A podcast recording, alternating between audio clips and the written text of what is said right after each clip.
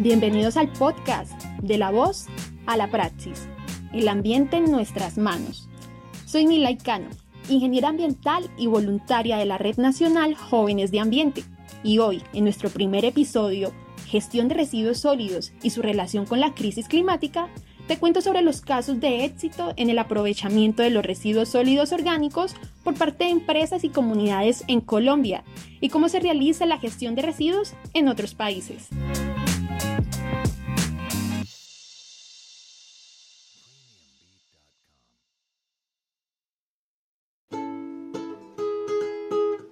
De la voz a la praxis, el ambiente en nuestras manos.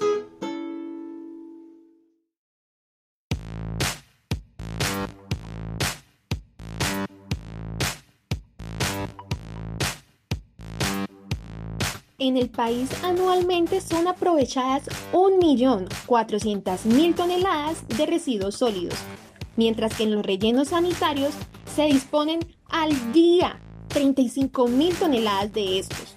Esta información es suministrada por la Superintendencia de Servicios Públicos Domiciliarios en su Informe Nacional de Disposición Final de Residuos Sólidos para el año 2019.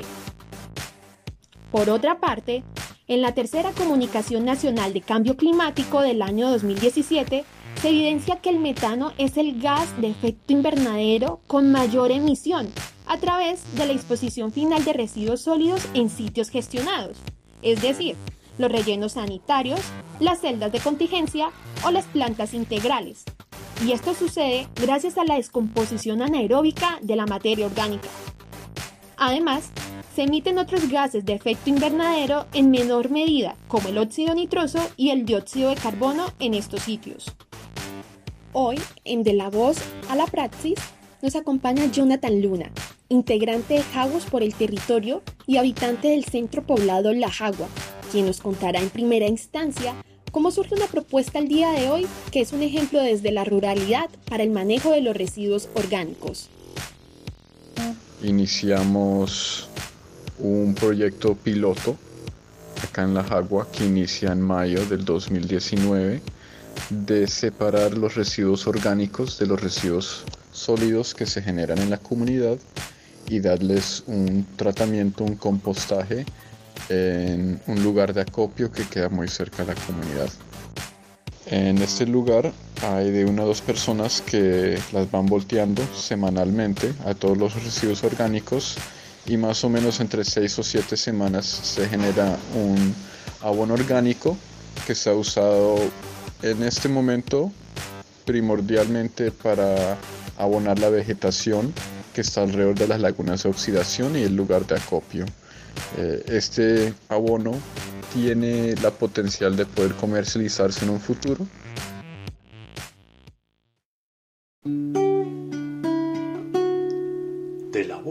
A la praxis. En el mundo existen diferentes prácticas para la gestión y aprovechamiento de los residuos sólidos. Escucharemos una voz viajera que desde China nos cuenta cómo realizan este proceso en conjunto con la ciudadanía. Hola, mucho gusto. Mi nombre es Sun Wan Wan. Nací en Neibahuila y me crié en Garzón. Actualmente soy una colombiana residente en la ciudad de Guangzhou, en China. He visto que el gobierno ha implementado diferentes acciones para mejorar el medio ambiente.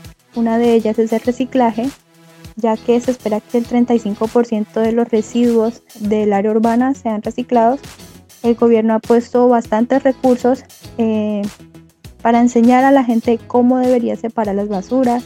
Se han hecho anuncios, se han hecho noticias, reportajes, se han creado aplicaciones en el celular, se han creado también videojuegos que te dicen de manera didacta dónde debería ir cada basura, cada residuo. Aparte de la separación de residuos, también hay políticas de apoyo que dicen que debemos disminuir el consumo de plástico de un solo uso, y China es bastante grande, tiene más de 1.400 millones de habitantes, entonces va poco a poco. Y yo creo que si todos podemos hacer un cambio pequeñito en nuestras casas, multiplicado por 1.400 es bastante grande. Así es, Susi. El cambio comienza por cada uno de nosotros en casa. En Colombia somos cerca de 48 millones de habitantes. Imagínate si todos nos uniéramos por iniciativas contra la crisis climática. Aguas por el territorio y muy seguramente muchos colombianos más se unen a la praxis, tomándose el ambiente en sus manos a través del compostaje y de esta manera combatir todos los riesgos asociados a la crisis climática para la recuperación de los suelos y la conservación de nuestra naturaleza. Muchas gracias por escuchar el capítulo del día de hoy. Si quieres seguir interactuando sobre este tema, te invito a seguirme en redes sociales como Milay C. Cano. Nos escuchamos en una próxima ocasión en un nuevo episodio de La Voz a la Praxis, el ambiente en nuestras manos. De La Voz a la Praxis, el ambiente en nuestras manos, contó con el acompañamiento musical de Daniel Cabezas Londoño, guion, producción y voz de Milay Cano. Agradecemos especialmente Aguas por el Territorio y Sun Wang Wan desde China por su participación en este episodio. También a la Asociación de Radiodifusión Comunitaria Bocaribe, apoyada por la Deutsche Welle Academy por la formación recibida a través del curso Periodismo Ambiental y Crisis Climática.